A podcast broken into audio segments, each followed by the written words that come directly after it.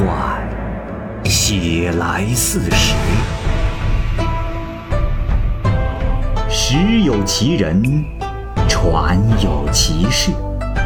其人其事，指甲生香，时移世易，拍案称奇。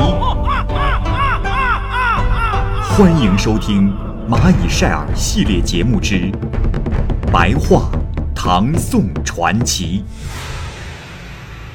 蚂蚁播讲。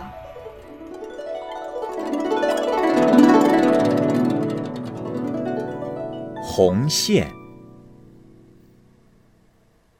唐朝时，潞州节度使薛嵩家有个侍女，叫做红线。她不但善于弹阮弦这种乐器，还通晓经史书籍。薛嵩就让他掌管文书，叫做内记事。当时军中大摆酒宴，红线对薛嵩说：“大人，听节鼓的声音特别悲切。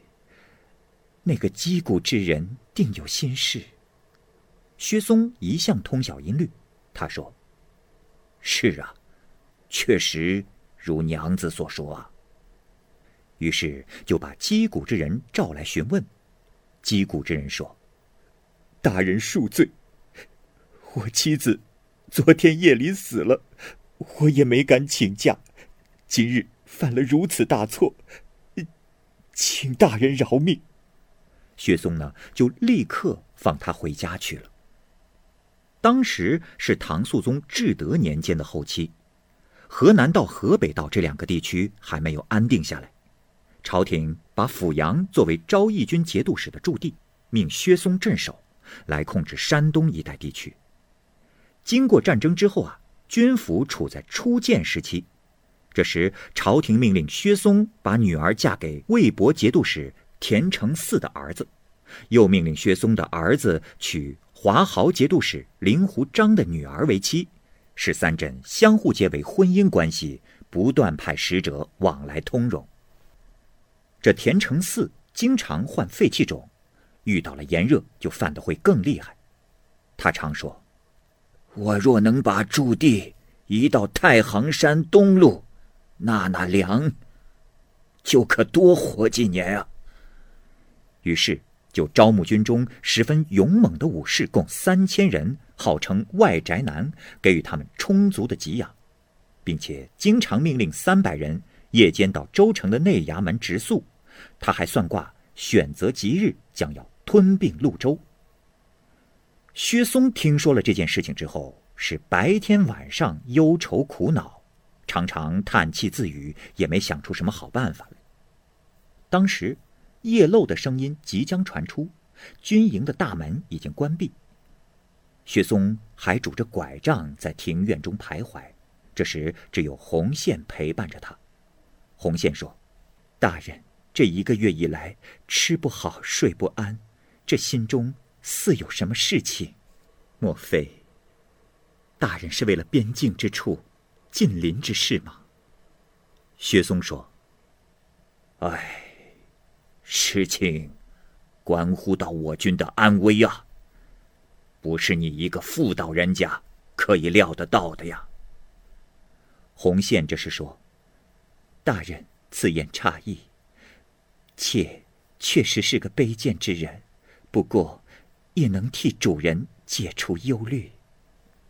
薛松听他说话的口气并不一般，就说：“哦。”我也知你是个不一般的人，哎，刚才说话唐突了。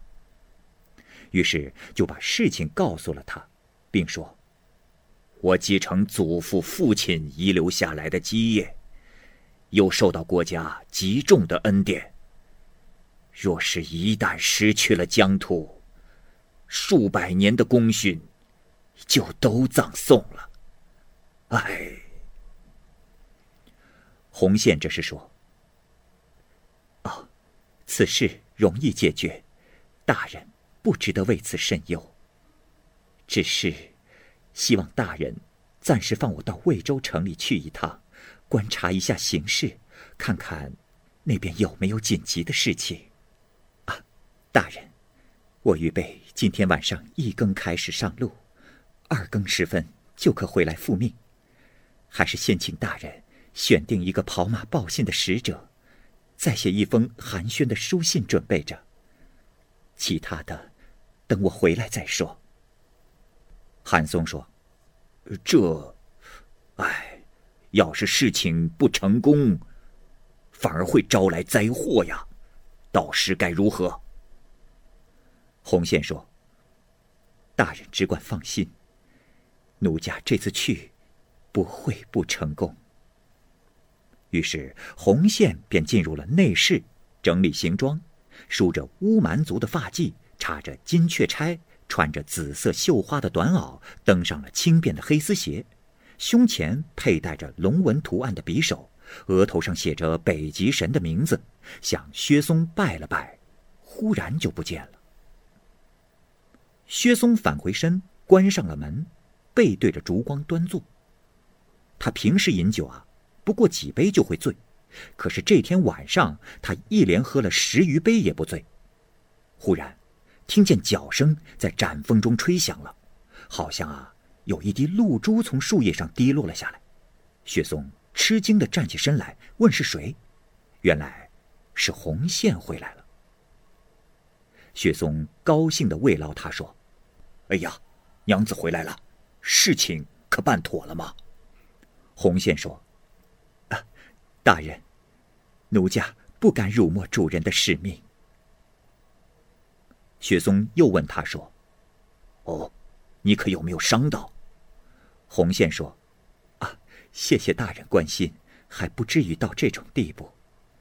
我，只是把天成寺床头上的金盒子取过来，做个证罢了。”红线又说：“大人。”我是半夜子时前两刻就到达了魏州城的，一共经过了几道门，才接近了天成寺的卧室。只听外宅的守门人在走廊上鼾声如雷，看见中军的士卒在庭院中来回的走动，传呼声一阵阵传来，我便趁机推开了左边的那扇门，就走到了他的寝帐之前。大人，您的那个姓田的亲家翁。正躺在寝帐之中，鼓着肚子，双脚弯曲，睡得正香甜。他头枕着带有花纹的犀牛枕，发髻用黄缎子包着，枕前露着一柄一星宝剑，剑前仰开着一个金盒子，那盒内写着他的生辰八字和北斗神的名字，并用明香美珠伞盖在上面。他就躺在玉帐之中，熟睡之际。还不知道自己的性命就在我的手中。当时正是烛光微弱，香炉燃完的时候，只见他的侍卫遍布四处，兵器横七竖八的摆在那里，有的垂下头靠在屏风打鼾，有的拿着手巾拂尘，伸腿伸脚的睡着。我便拔掉了他们的簪子耳坠，把他们的上衣下衣系在了一起，他们半睡半醒。并未发觉，于是我就把田承寺床头的金盒子拿了回来，走出魏州城的大西门，又走了将近两百里，看见铜雀台高高耸立，漳河水向东流淌，雄鸡报晓的声音震动了乡野，一钩弯月就挂在树梢。我气愤而去，高兴而回，就暂时忘了路上的劳苦。这。也只是为了报答大人对我的知遇之恩。大人，我不辱使命，所以在夜间的三个时辰里，往返了七百里，并进入了那危险的境地。经过六七个城池，也只是希望能减少大人的忧虑，又怎敢说自己辛苦呢？薛松于是派走马使带着金盒子，赶快到了魏州城去。并送给田承嗣一封信，说：“元帅见信，可安好否？昨天夜晚有个客人从魏州城中而来，他说从元帅府的床头得到了一个金盒子。我也不敢留下，谨慎的将其封装起来，专门派使者，连夜将其送还元帅。送信的使者半夜才赶到，此时正看见田承嗣派人搜查金盒子的下落，这全军上下都在担惊疑惑。使者呢，就用马鞭子敲门。由于不是正常的时间求见，田承嗣啊，立刻就出来接见了。这时，使者把金盒子交给了田承嗣。田承嗣把金盒子捧在手中，是惊慌的，差点跌倒在地上。于是呢，就留下使者在自己的宅中歇息，又摆上了家宴，又送给他了许多的财物。到了第二天，天成寺派遣专门的使者，带上三万匹绸缎、两百匹名马，还有一些珍珠珠宝等，前来献给薛松，并且说：“大人送来之物，我已收下，多谢大人，我的性命就全记在大人身上了。从此改过自新，哎，不再给自己找来苦恼。我。”一心一意听从大人指挥，呃，再不敢拿亲事做文章了。大人呐，呃，我本来就应该提着鞭子在鞍前马后侍奉。呃，大人，其实我是外宅男的目的，本来是要防备其他盗贼，哎，并无别的企图。如今我已让他们卸甲归田了。从这以后一两个月内，河北、河南使者往来不断。有一天，洪宪要告辞离去，薛松说道：“哦，娘子，你生在我家，如今是要去哪儿啊？”“哎，娘子啊，如今我正依靠于你，你怎么能说走就走啊？”洪宪说。大人，请宽恕贱妾。大人有所不知，我的前生本来是个男子，到江湖间去游学。我读了神农氏的药书，解救世人灾难。当时，村中有个孕妇，肚里生了虫子，我就用原花酒往下打。哪知，那孕妇和她腹中的两个婴儿全都死了。我这一副药，毒害了三个人。因此，因此惩罚我，将我变成女子，让我身居卑贱奴婢的地位，在这礼相中做个凡人。可我有幸生长在大人的家里，如今也已经十九年了。我身上已穿艳了绫罗绸缎，口中也尝尽了甘甜美味，又加上大人对我宠爱备至，我已感到光荣之至。况且家国兴盛，吉庆无边，那天成寺违背天意，按理应当消灭他们。故我昨天到魏州城去，就是以此来报答大人的恩德。如今，两地都保住了城池，上万人保存了性命，是乱臣贼子也知道了害怕，更用不着有才之士的策略了。这些，虽说都是我小女子一人的功劳，可是，我也只是想用此，来赎我之前的罪过，还我的男儿之身罢了。如今。罪已赎过，我就要离开尘世，超脱万物之外，修身养性，长生不老。万望大人恩准。这时，薛松说道：“哎，红线啊，呃，要不然，我用千金在山中给你建造一个住所，可好啊？”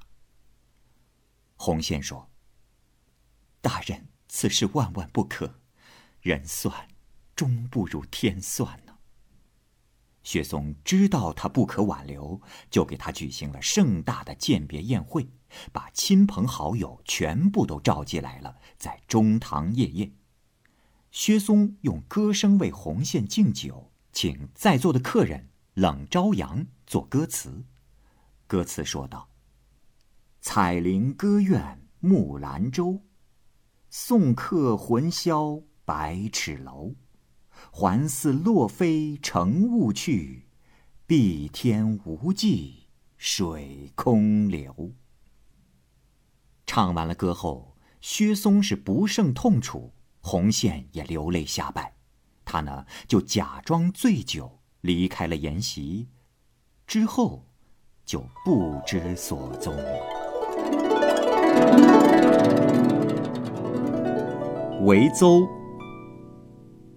维邹，通晓五音，善于大声的长啸，自称为一群公子。他呢去考进士，由于一次没考中，就再也不想去考了。他认为啊，男子汉应该志在四方，又怎么能屈节于一官半职？所以呢，就游走到了岳阳。岳阳太守因为亲戚关系呢，就聘他为属吏。可是没几个月，这维邹就推脱有病不干了。此时，维邹的弟弟维来行舟淹死在了洞庭湖中。维邹于是就在水边悲痛的大哭，并把船移到了湖神庙前，想把庙一把火给烧了。他说。都说巨头三尺有神明。富有的胡人客商，都能安安稳稳的渡过了湖。我兄弟穷困潦倒，竟遭此劫难，我还要你这庙干什么？到了夜晚，他在船上打着盹儿，这时就忽然梦到了一个神仙，穿戴整齐的来见他，并且对他说：“韦公子啊。”我是这湖神，在这阴间之路上，并未有枉死之人。你的父亲过去是一城之主，以正直不阿闻名于世，故连鬼神也躲着他呀。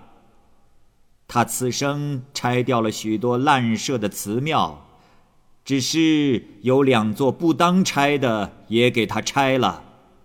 故这两个庙的神仙对他不满，并向天帝上诉。天帝开始未曾理会，这两个庙的神仙又向天帝坚决请求了十多年，天帝才允许用你父亲的一个儿子来谢罪，而且此子也是有条件的，那就是从消极的方面说。此子不能明修学业，从积极的方面说，此子也是无补于世代的人，因此就选中了你弟弟来承担这一切。公子啊，如果说你安葬弟弟找不到尸体，那是我的过错，我这就让水工把尸体拖上湖来。片刻。维邹就惊醒了，立即停止了拆庙，于是就让渔夫用钩子和绳子打捞，果然在岸边找到了弟弟的尸体。当天晚上，他又梦见了湖神道歉说：“韦公子，鬼神并不害怕人发怒，而是怕人的果敢呀，因为果敢之人是真诚的。”而公子你现在为人就很是果敢。我惯来掌管着这洞庭湖的音乐，公子，我愿意用最美妙的音乐来酬答你。希望公子听到弦池摇乐以后，忘却尘世的烦恼和忧愁啊。此时，维邹忽然看到。古代的几种乐器响亮和谐的鸣奏了起来，维奏又是惊奇又是感叹，以为这不是现实中的事。后来这曲子奏完，他就醒了过来。